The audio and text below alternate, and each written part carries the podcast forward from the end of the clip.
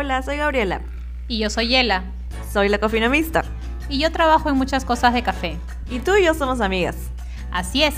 Y descubrimos que ambas nos apasiona el mundo del café de distintas maneras y en diferentes enfoques. Así que nos reuniremos a través de este podcast para conversar y debatir sobre temas de interés relacionados al mundo del café. Y esto es Sin filtro, un podcast de café. Hola Gaby, ¿cómo estás? Feliz Día de la Amistad.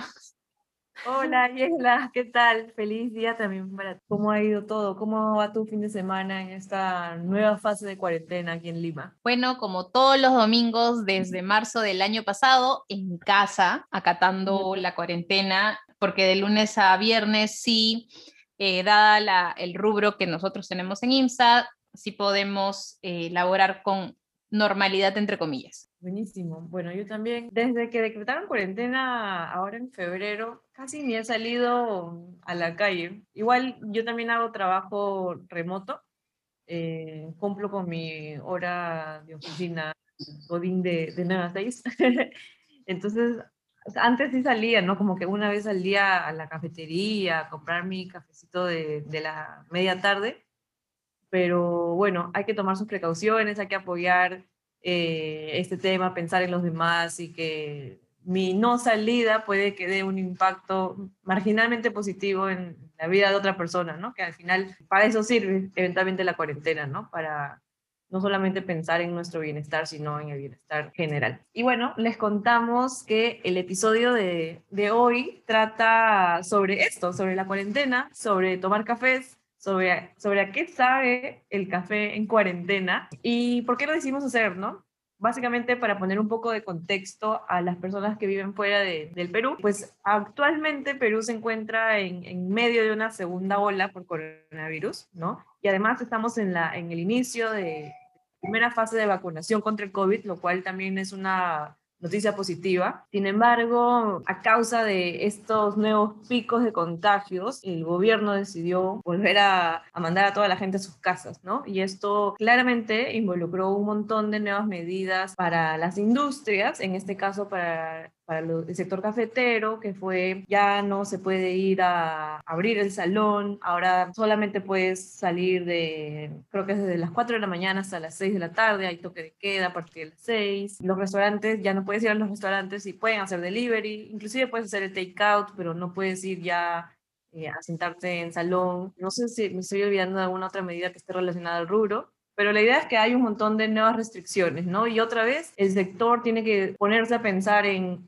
cuál es el siguiente paso. Ahora, ¿qué hago en esta nueva fase de cuarentena híbrida también? Porque se siente mayor flexibilidad. Hay muchos temas detrás de por qué están siendo más flexibles, ¿no? Hay términos económicos también. No vamos a hablar de eso es que este podcast porque si no nos vamos a poner políticamente incorrectos, así que lo voy a dejar ahí. Queremos hablar aquí con Yela y, y, hemos, y tenemos invitados para el día de hoy. ¿Cómo se están preparando? ¿Qué es lo que ha sucedido en estas semanas? ¿Qué es lo que esperamos que suceda en las siguientes? ¿Cómo podemos apoyar al consumidor que actualmente se encuentra eh, en sus hogares a que puedan continuar teniendo esa taza de café que es el salvavidas del día a día. Exacto. Y también hemos tomado una base de datos de 250 personas encuestadas, gracias a la cofinomista, para poder tener más idea de qué es lo que esperan y de qué es lo que están recibiendo. Entonces podamos tomar todo este contexto y encontrar mejores formas de interactuar. Y así, eventualmente, encontrar también mayor engagement con nuestros clientes ¿no? y consumidores. Eh, vamos a iniciar con eh, la parte de los coffee dealers. Escogimos a una marca que es bastantes años en el mercado, entonces es como que nuestra marca con experiencia, que es Estación 329, y como nuestras marcas nuevas, eh, una que nació en plena primera cuarentena, que es Incognito Café, y la otra que es Celsius and Fahrenheit Tostadores más conocidas como CF Tostadores. Entonces, gracias chicos. Y les hicimos una pregunta en general, que era cómo había ido el flujo de ventas en esta nueva cuarentena. Y eh, Nico de, eh, de Incógnito y Lourdes de CF Tostadores nos contaron que sí, habían tenido un crecimiento entre 20-25%, pero también que algunos días tenía como que un flujo alto de pedidos y habían días que no tenían ni un pedido. Em, yo creo que me parece súper interesante lo que comentan Nico y, y Luli sobre las ventas en, en esas dos primeras semanas de cuarentena, porque lo que te dice es que el negocio para un emprendedor con menos de un año en el mercado es, basta, es un reto. Es un reto y que la comunidad como tal tiene que apoyarlos eh, comprándoles sus productos, ni siquiera tienes que comprarlos, inclusive puedes hacer como una, un repost de una publicación que ellos estén realizando, dándoles ánimos, dándoles like a, a su contenido, interactuando, ¿no? Eh, digamos que podemos apoyarlos a darles mayor exposición y que por ende podamos tener alguna eh, inferencia en incrementar a sus consumidores, ¿no? Yo creo que eso es súper importante en, en esta fase de, de, la pandemia y de la cuarentena. Y también se o sea, muestra de que hay muchos espacios de mejora. En el sentido de, de, de, mi chip, mi chip de investigación. Entender por qué está pasando eso, ¿no? ¿Por qué tengo 25% de crecimiento relativo a, no sé, al mes anterior, relativo a un contexto en el que era similar o tal vez distinto, ¿no? Comparar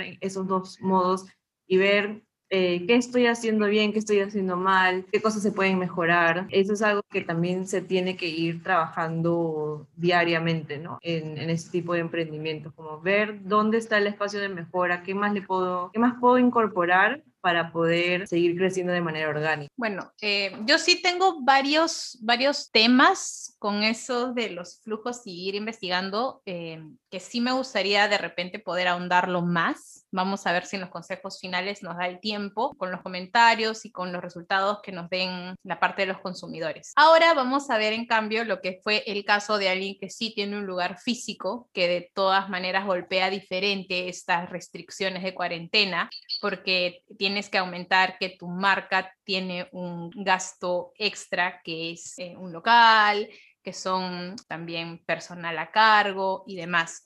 ¿no? Entonces la cuarentena golpea diferente si es que tienes un local físico. Veníamos en una curva que iba de a poquitos en ascenso, eh, era alentadora, permitía, digamos, eh, continuar. Esta segunda cuarentena sí cayó en picada. Y si bien es cierto, no se ve que las calles estén tan vacías como antes, los hábitos de consumo yo creo que han disminuido muchísimo. Entonces, ahora estamos realmente eh, poniendo mucho esfuerzo y trabajando para, para poder sostener esta, esta, esta situación y seguir adelante en realidad con, con, mucho optimismo, realismo, pero a la vez mucho optimismo sabiendo que esto en algún momento va a pasar y, y debemos seguir adelante. Wow, qué alentador el mensaje de, de, César al final, porque bueno, el inicio sí es un poco así altibajo, ¿no? También eh, una cafetería que inclusive tiene más años de experiencia dentro del rubro, eh, está siendo fuertemente castigada por, por los efectos de, de estas nuevas fricciones de, de, cuarentena y de pandemia.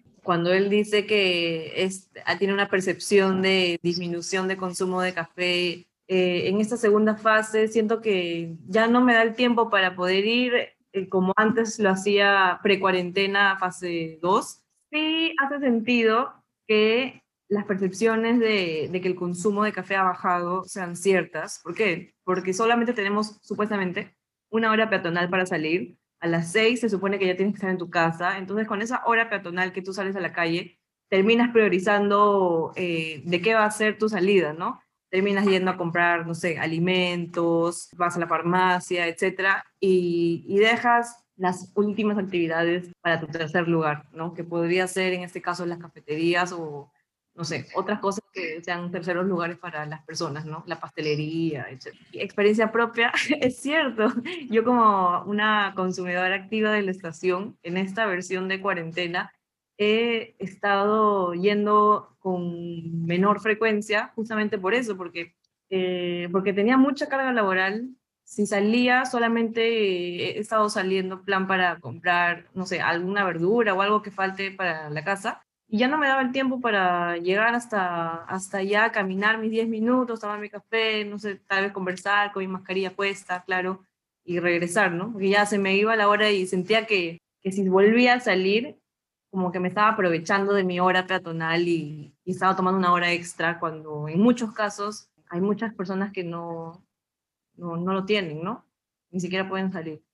Claro, eh, en mi caso, yo, bueno, yo no es que tenga la hora peatonal, porque a la hora que llego a mi casa, salgo temprano, llego, tengo el horario laboral y a la hora que llego a mi casa ya estamos totalmente en cuarentena. O sea, ya, ya, llega a las 7 de la noche a mi casa, pero bueno, como tengo pase vehicular, tengo el pase laboral, puedo llegar a las 7 de la noche a mi casa. Entonces, yo sí no tengo esta hora peatonal y lo que estoy procurando hacer es tener una pasada por cuando tengo que ir al banco o cuando tengo que hacer algo. Si me toca salir, ver las opciones que hay y definitivamente si antes por lo menos me daba cinco minutos o diez minutos para sentarme un rato, tomar un café, disfrutarlo, ahora es como que para llevar. Pero para mí el chiste del café siempre ha sido como que no una bebida, sino una experiencia, ¿no?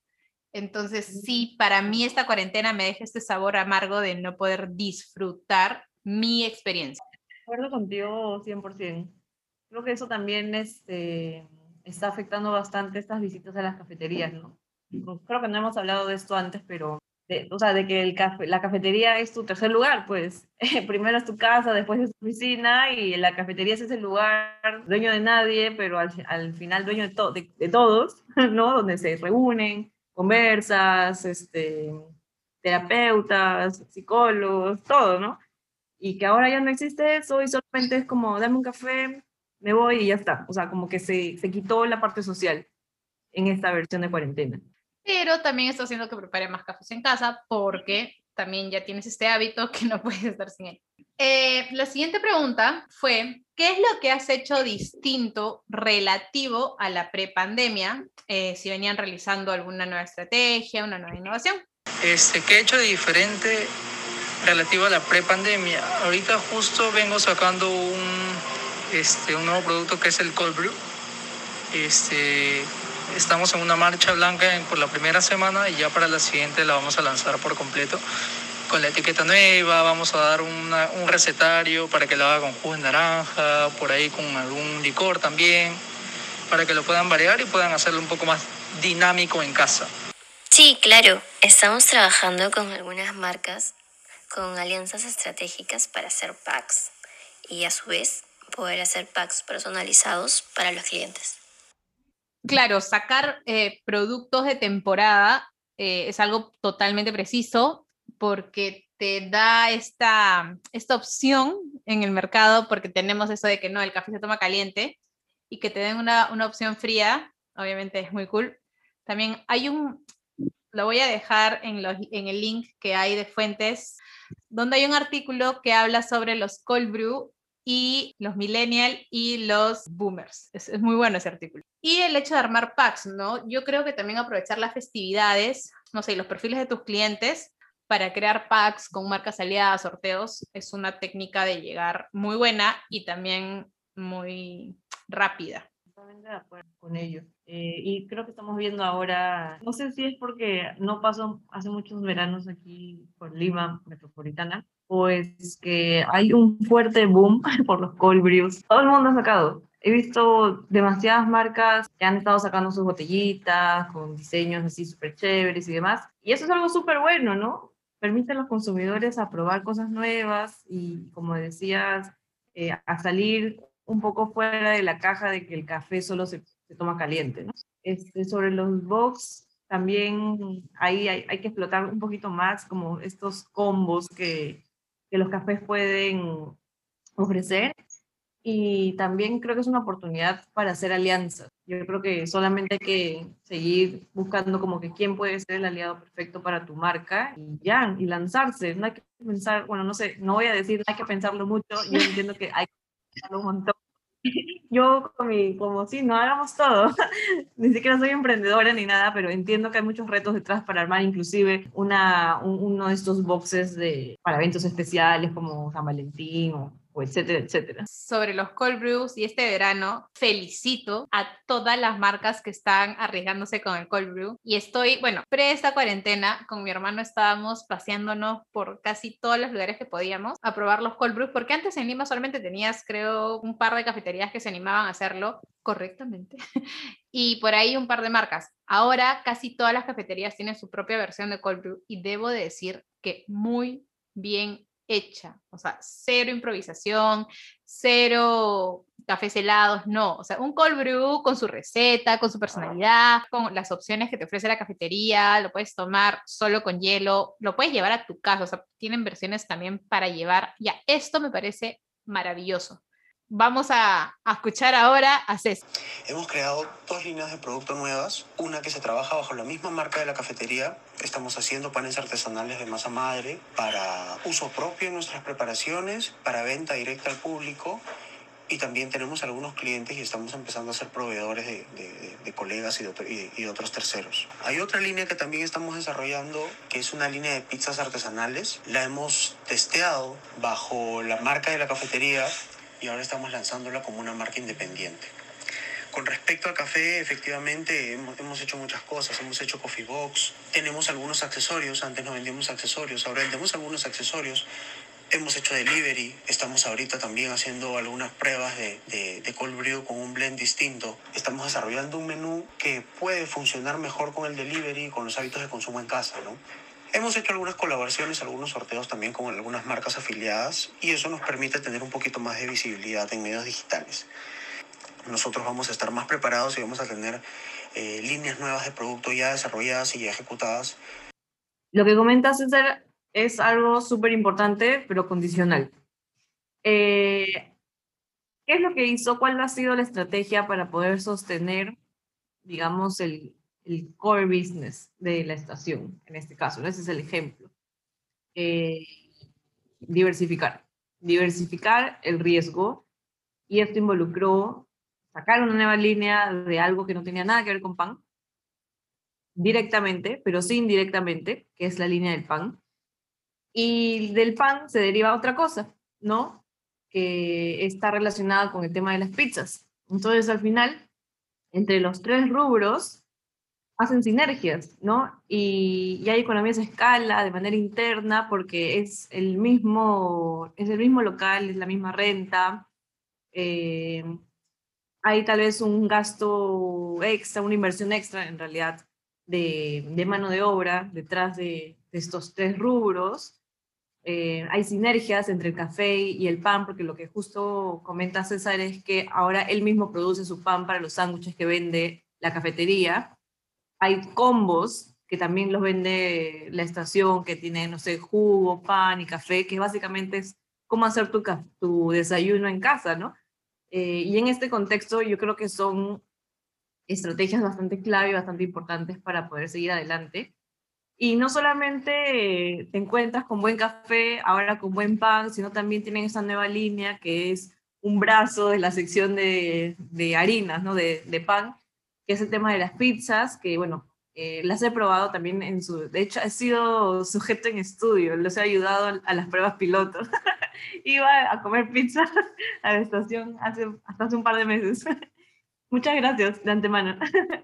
Em, pero bueno, o sea, es, es chévere, ¿no? Y acá va a haber dos posturas distintas también por parte de la comunidad. Va a haber gente que va a decir, ay, pero mi rubro es café, yo solo quiero hacer café y si es que eres café más algo más, entonces no eres un café. Va a haber gente que va a tener ese comentario y va a haber otra gente que va a decir como que, bueno, yo soy café, pero en realidad quiero ser café y quiero ser ABC más. Y ninguna de las dos es ni correcta ni incorrecta, ¿no? Simplemente son posturas que cohabitan en el mercado y que se tienen que respetar y que cada una eventualmente se va a desarrollar de su manera porque son su, es, el alma de cada negocio. No, no se puede decir que eso está bien, eso está mal. Sí, y para complementar en eso, como consejo muy general también, es de que siempre te guste o no te guste algo, no procures que todos los otros negocios quieran que funcione a tu forma. Aplícalo en el tuyo. Y si puedes aprender de las cosas, tanto buenas como malas, de otros ejemplos, también procura sumar. A todos los que estén diversificando y todo, si va con el core de su negocio y los va a ayudar a seguir en flote en todos estos tiempos pandémicos que son tan inciertos, adelante, háganlo, los aplaudimos y también aplaudo la respuesta del público, o sea, en este caso de los consumidores. ¿Por qué? Porque están apostando en creer en estas, en estas nuevos recursos que están usando sus, sus coffee dealers, ¿no? Siempre voy a creer que si tú puedes apoyar en algo, hazlo, compra, o sea, y si no puedes apoyarlo comprando, como dijiste tú, recomendando, compartiendo, etc. Pero siempre podemos sumar. Miren amigos, si este San Valentín no han regalado cosas de emprendedores, por favor, eso no es amor. hay oportunidad. También le hicimos una pregunta muy importante que es, ¿cómo estás enganchando con tu cliente? Y en este punto hicimos un hincapié. No vale decir que publican post en Instagram. En la forma en la que engancho a mis clientes es básicamente ayudándolos a preparar café en casa, preguntándole detalle a detalle de cómo preparan el café en casa, eh, anticipándome al hecho de su necesidad de café, de cuánto tiempo les dura el café que siempre les mando, de que siempre tengan café fresco y detalles así. Lo que hacemos es un seguimiento por café vendido.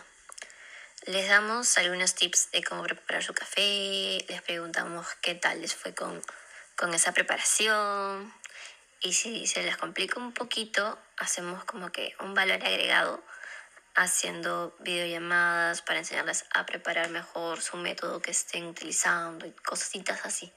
Basadas en las experiencias de Nick Incógnito y de CF Tostadores, está súper chévere que quieran hacer este seguimiento a los consumidores, ¿no? Especialmente porque ahora estamos todos en nuestras casitas y, no, y son marcas que no tienen como una, un lugar físico, ¿no? Al, al, al cual ir frecuentemente y demás.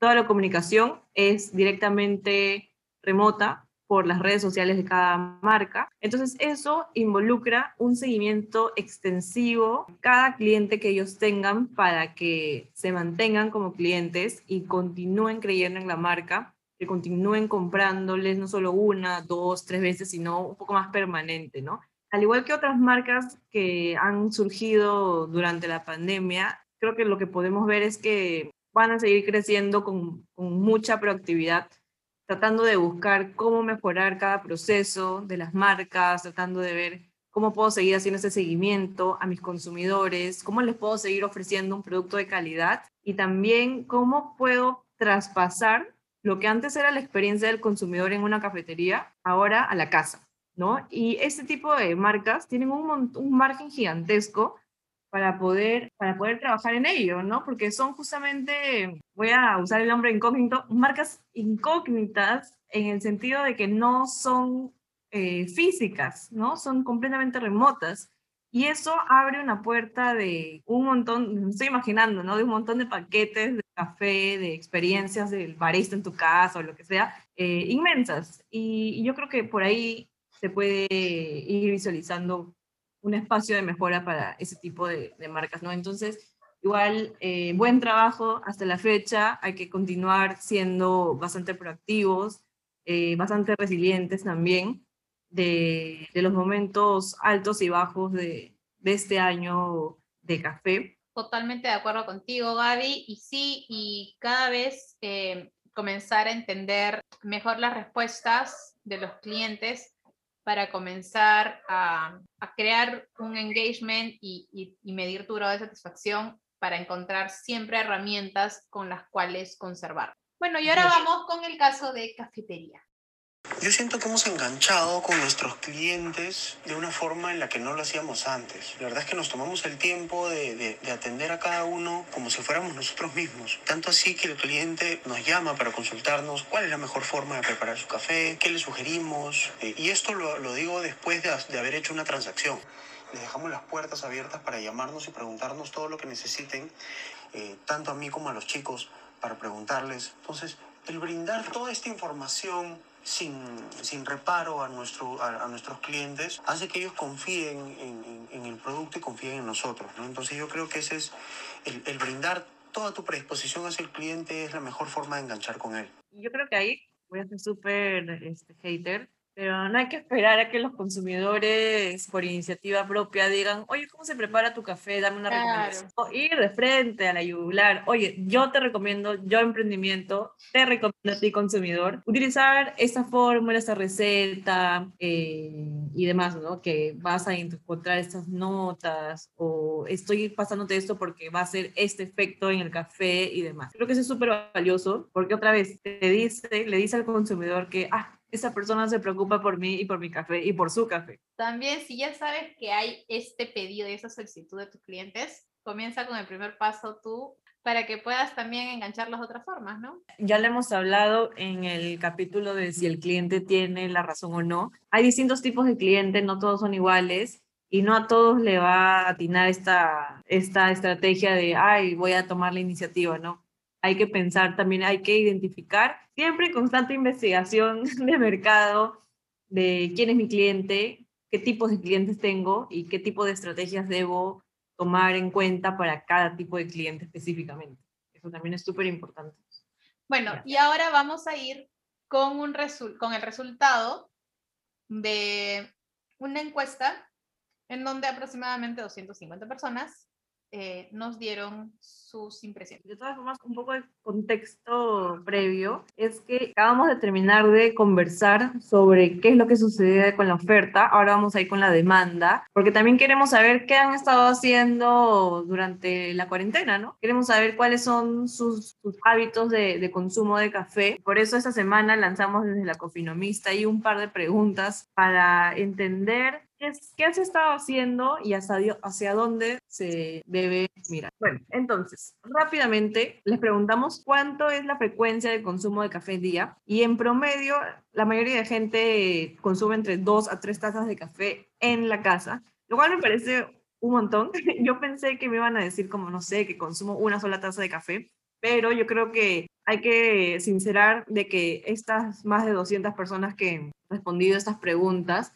están muy involucradas al mundo del café o al menos son consumidores empedernidos, entonces no estamos hablando de un consumidor promedio peruano, estamos hablando de un consumidor con ciertos niveles, de con ciertos conocimientos de café. Entonces tiene sentido de que consuman en su casa entre dos a tres tazas al día. Em, después también dimos la consulta de qué café están preparando hoy en día en casa. En su mayoría, ahí salieron un millón de respuestas y en su mayoría daban, daban como resultado de que estaban utilizando la, el B60, eh, la moca italiana, creo que eran las que, las que salieron más. Ya habían otros métodos como eh, expresos, hay muchas casas que tienen una máquina de expreso.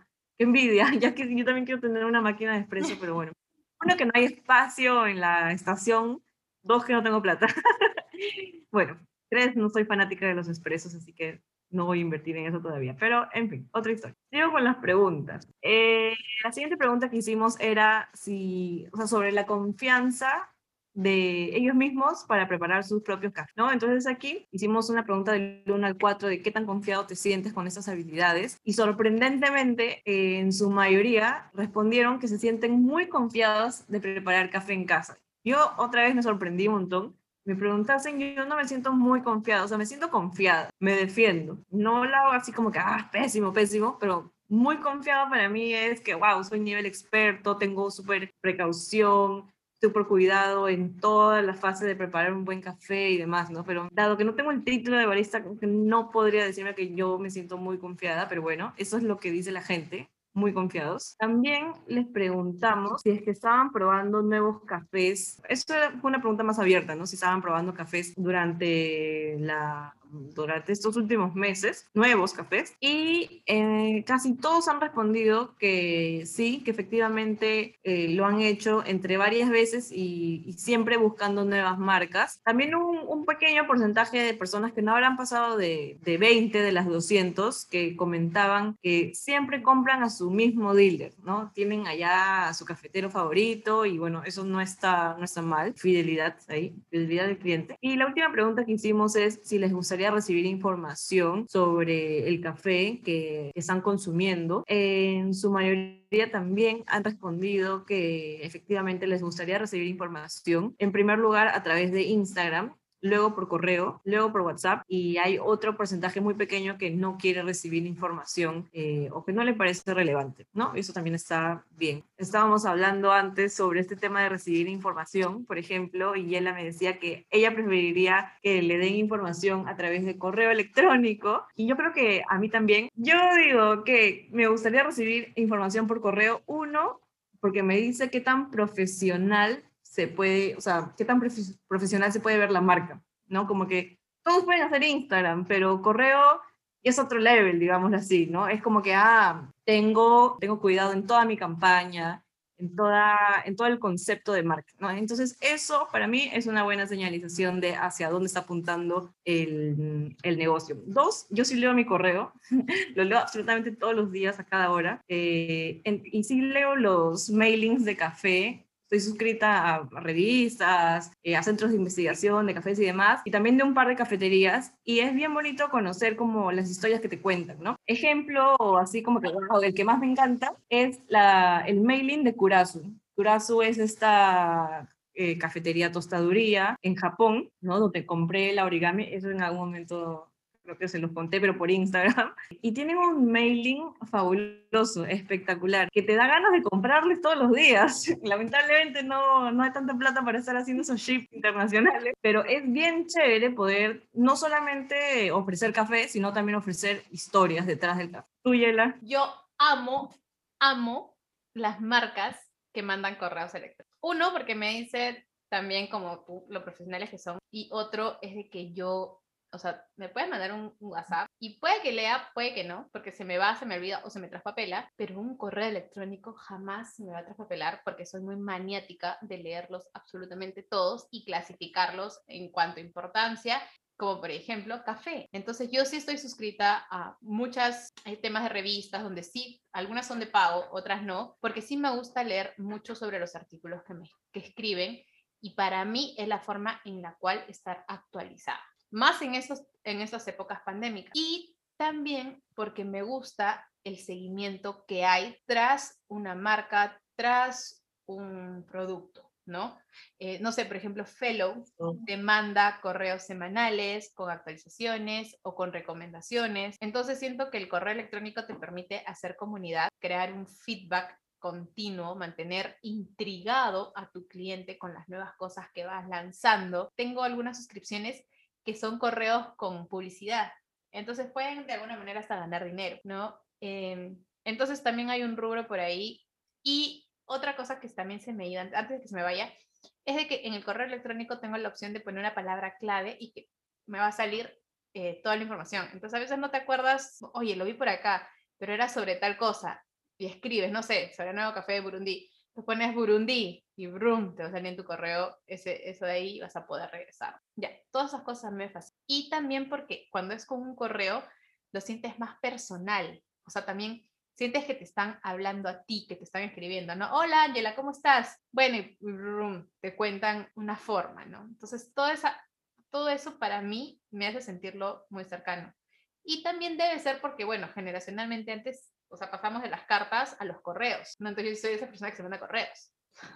Voy a decir el meme, aún no lo entiendo, pero creo que va perfectamente en este escenario. Eres old, pero así de old. presente, presente. Como comentarios finales, tenemos los dos escenarios, tanto el coffee dealer como el consumidor. Los dos tienen que encontrar siempre las formas para poder apoyarse y ser sinergia. Sí, me parece que como todo lo que recomiendo es educación. La educación para mí es la herramienta clave de cualquier crecimiento. Entonces, educarnos en formas de cómo llegar más a nuestros clientes, cómo poder ayudar tanto eh, en la cadena hacia atrás, que es hasta llegar a tu productor y tener un mejor producto, una mejor curva, catándolo, tostándolo, pero también cuando vas a llegar a tu cliente, eh, investigar sobre cuáles son las tendencias del mercado, sobre cuáles son las herramientas para hacer los seguimientos, qué, qué hay más allá, técnicas de venta, formas correctas de hacer sinergia con otras marcas para poder tener más oportunidad de llegar a otros mercados. ahora tenemos el Internet que te ofrecen mil formas de, de, de aprender, entonces como consejo, investiguemos un poco más, preguntemos más para poder eh, siempre ser una mejor versión de nosotros. Y también estoy súper de acuerdo con los comentarios finales de, de Yela. Invertir y apostar por la educación siempre va a ser el camino para el desarrollo, no solamente profesional, pero también personal. Entonces, si tienen la oportunidad de tal vez conseguir una beca, encontrar algún curso gratuito, inclusive desde buscar en Google, como cómo se hace esto, cómo mejoro este proceso y demás, es ya suficiente para poder, digamos, arrancar este ciclo de, de mejora de los emprendimientos y eso va a ser un súper apoyo para que cada emprendimiento local y los que están fuera también para sus emprendimientos eh, en sus países funcionen cada vez mejor, qué es lo que funciona bien y qué es lo que no funciona bien. También lo que Yela comenta, el, tema de la evidencia es súper importante. Es que uno no conoce bien a su mercado, no conoces bien a tu consumidor, cómo es que vas a armar tus planes de, de campañas o tus planes de ventas, si es que no sabes a quién estás vendiendo, Em, acá yo sí creo que, los emprendedores saben quiénes son sus clientes, pero todavía falta refinar tal vez un poquito más de qué se puede hacer por, estos, esos tipos de clientes que, se tienen, ¿no? Entonces ahí siempre va a haber un, un pequeño espacio de, de mejora y de aprendizaje. Así que sigan invirtiendo en investigación, sí, eh, vean, ¿no? No se vean tanto tampoco como competencias, sino vean, veanlo como aprendizajes, ¿no? Yo estoy haciendo esto, ok, mi otro compañero, mi otro emprendimiento le está haciendo de esta forma, ok, ¿por qué está funcionando bien allá y por qué no está funcionando bien acá?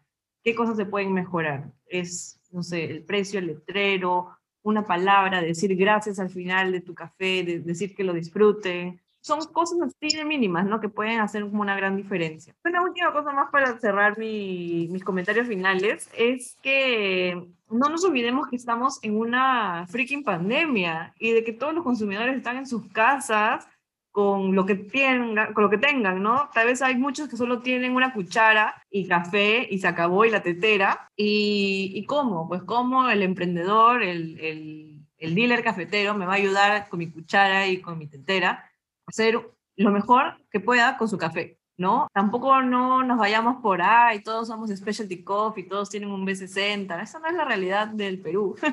Tal vez sea una pequeña realidad de un grupo muy acotado de Lima Metropolitana, o, o no, no, ni siquiera de Lima Metropolitana, pero en porcentajes es un número muy pequeño de personas que sí tienen acceso a más métodos. Pero bueno, sigamos impulsando a que más personas conozcan esos otros métodos y también ayudemos a los que todavía están en la versión base de cuchara y tetera y, y ayudémoslos a que sepan de que sí se puede sacar cafés bien ricos con esos dos ingredientes y ya, ¿no? Eh, así también valoran el trabajo de estas bolsas de café que están vendiendo cada uno, así dan ese bichito de la curiosidad de qué pasa si es que hago esto a mi café, qué pasa si es que quito esto y demás. También es, experimentar desde el lado del consumidor y eso tiene que estar ahí retroalimentado por, por los emprendedores locales. Exacto, justamente eso, a eso iba. Es, buscamos, busquemos llegar a absolutamente todos los tipos de consumidores dentro del que va a escoger café de especialidad,